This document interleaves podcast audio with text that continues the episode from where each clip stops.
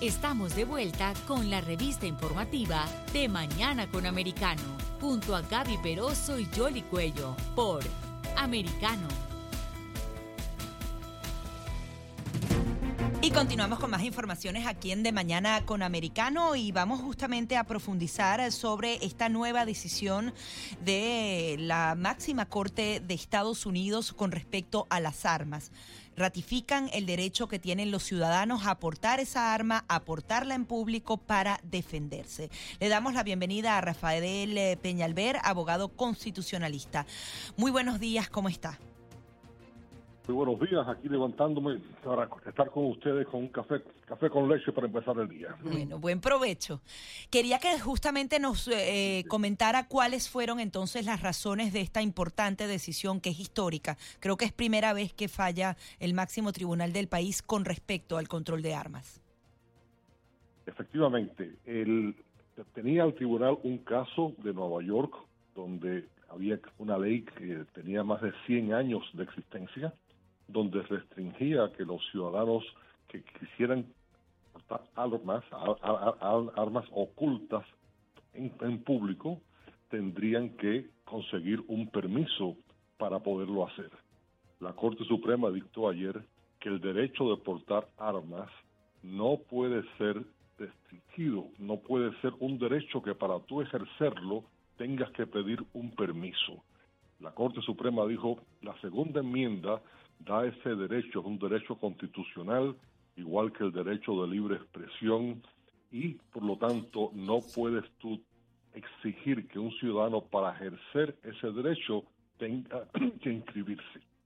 Una decisión, es una decisión eh, bien importante, especialmente en un día donde el país está haciendo un esfuerzo por primera vez en más de varias décadas de tratar de tener algún tipo de control después de las, masacres que han tenido. Pero, abogado, eh, una, una aclaración en cuanto al, fallo que está dando el tribunal, porque lo que lo que está lo que se estaba cuestionando de la ley en Nueva York era que la persona tenía que justificar si necesitaba o no esa arma de fuego. y la corte lo que lo que lo que critica es esa justificación.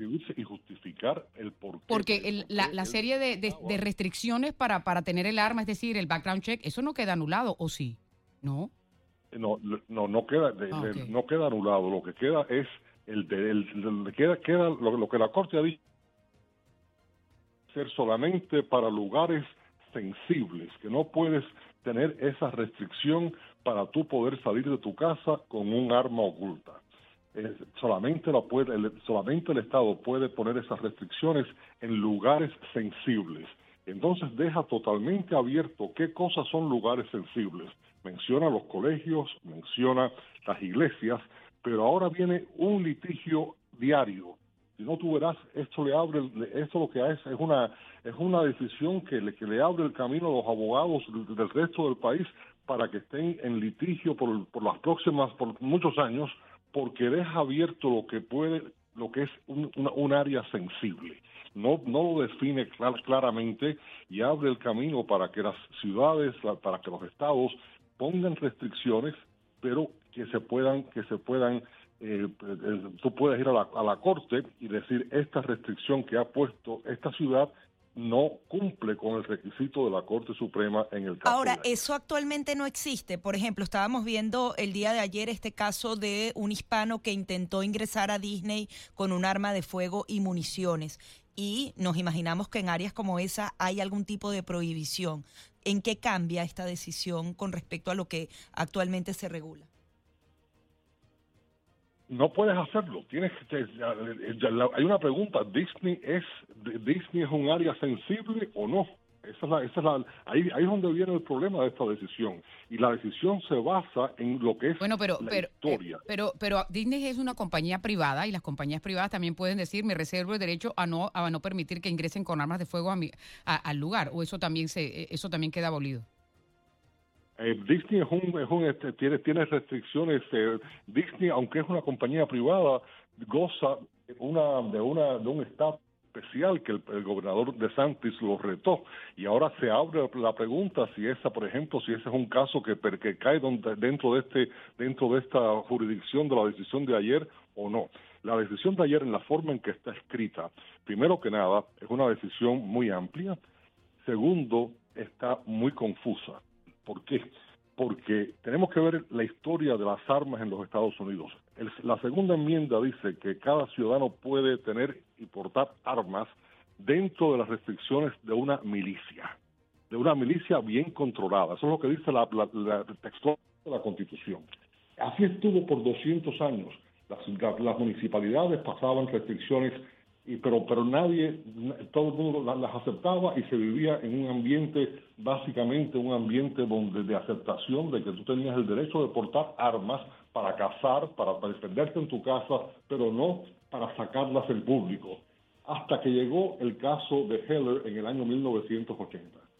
Y, y, y, ese caso llega a la Corte Suprema cuando empieza a hacer el tema de las armas un tema político, un tema donde surge la Asociación Nacional de Rifles, que empieza a darle dinero y dinero a los candidatos para que permitan que siga los fabricantes de armas ganando más dinero fabricando más armas y empieza la violencia con las armas en este país. Viene la decisión de Heller. El juez Escalía dice, hay un derecho constitucional que está mucho más allá de que tengas armas. Ese derecho es un derecho ciudadano tan importante como el de la libre expresión. Y, cada ciudadano tiene el derecho a tener un arma en su casa para defenderse. Eso fue el caso de Heller hace, hace 50 años. Viene ahora este caso, un caso de Nueva York, que dice, no, no, el derecho que se estableció en Heller de que el ciudadano tiene el derecho de portar armas va más allá del derecho de tenerlo en su casa. El ciudadano debe tener el derecho de portar armas, armas ocultas fuera de su casa para defenderse. Y la Corte ha dicho, ese derecho existe y el, Estado no puede restringirlo poniéndolo como condición de que tengas que demostrar que tú tienes una, situación especial de que para, para defensa propia, que tienes un miedo especial que te, que te, que te exige que tú eh, tengas un arma. Todo ese derecho le pertenece a toda la ciudadanía y no se puede condicionar como lo ha hecho el Estado de Nueva York. O sea, no tiene que demostrarse una causa justificada para poder obtener esa licencia para tener eh, el, arma de fuego. Porque básicamente eh, la demanda que estaban ah, entablando y que decidió aceptar la, Corte Suprema indicaba que si una persona, un ciudadano, perdón, un ciudadano común y corriente en Nueva York quería ah, ir a obtener una licencia para portar armas, tenía que justificar eh, por qué tenía que tener esa licencia. Es decir, tenía que mostrar como una causa probable de que la, de que la necesitaba. Entonces lo que la Corte determina es que eh, no se puede eh, establecer esa, esa regulación específica de que la persona tiene que justificar eh, por qué quiere o necesita el arma de fuego. Básicamente la Corte dice, tú no, tú no tienes que, justificar el, para poder ejercer un derecho que te corresponde. Así que eso, eso en una línea, ese es el sumario de esa decisión. El derecho existe y tú no tienes que justificar una necesidad especial para poder ejercerlo. Ahora, eso es la teoría, esa es la teoría, Yori, la teoría del caso. La realidad del caso es que en un momento en que la nación está desesperada, que la ciudadanía está pidiendo que se tomen medidas para parar los tiroteos diarios que están matando a nuestros hijos en los colegios, que han ya, desde lo que va de este año, han habido más de 260 casos en el país donde han muerto más de cuatro personas, donde la constitución cuando se escribió lo que se, estaba las armas que estaban en la calle eran mosquetas que había que llenarlas con la pólvora después de cada tiro y ahora tenemos estos rifles que son semiautomáticos casi son metralladoras eso es lo que la Corte, en mi, en mi opinión, la Corte se ha cegado a la realidad del país. Pero, pero abogado, y entendiendo eso, pero eh, eh, no era lo que estaba al frente de ellos. Eh, ellos lo que tienen que determinar es la constitucionalidad de, lo, de, la ley, ¿no? entendiendo el, el debate de armas que, se está llevando a cabo en, Estados Unidos, pero tendrían que haber escrito la ley de una forma en la que no se viole la segunda enmienda, ¿no? Y, y, y eso es lo que, lo que hacen ellos al tomar la decisión, ¿no? Pero para proteger la segunda enmienda de los fabricantes de armas y de aquellas personas que quieren portar armas, estamos poniendo en peligro lo que es el propósito de la Constitución. La segunda enmienda es una enmienda de la Constitución, pero la Constitución lo que garantiza es la seguridad y la felicidad del pueblo norteamericano y no que tú salgas a la calle con el miedo de que si alguien te da por, el, por, por, atrás en un semáforo, esa persona va a tener una pistola y te, y te puede matar instantáneamente. Estamos en una sociedad violenta y la decisión de ayer lo que hace es abrir el camino para que haya más armas en las calles, más violencia y es algo de verdad que yo creo que va en contra de, la, lo, que la ciudadanía del país pide y especialmente en un día que después de tantos años se consigue que 15 senadores republicanos se unieran a los senadores demócratas para hacer un pacto, para hacer una propuesta de ley que va, empieza a restringir ese uso de armas. La Corte Suprema ha ido en contra de la voluntad popular pero ¿cuál es el objetivo y, cuál es el objetivo de la Corte? Eh, ¿Analizar lo que hay en la voluntad popular o determinar si hay violación o no de la Constitución de los Estados Unidos y de las leyes constitucionales estadounidenses? La Constitución de los porque, Porque ese, ese es un gran debate que siempre se ha, se ha librado aquí, ¿no? Arma, de poder portar armas de acuerdo a una milicia, que tú seas parte de una milicia, no te la Constitución en ningún momento habla de que cada ciudadano tenga el derecho a tener un arma y una ametralladora en su casa, ni que un niño de 18 años pueda ir a comprar ese tipo de armas. Pero eso no es lo que está, o sea, con, mucho respeto estamos tratando como de, pero eso no es lo que dice la ley que ellos que en las que ellos fallaron, ¿no?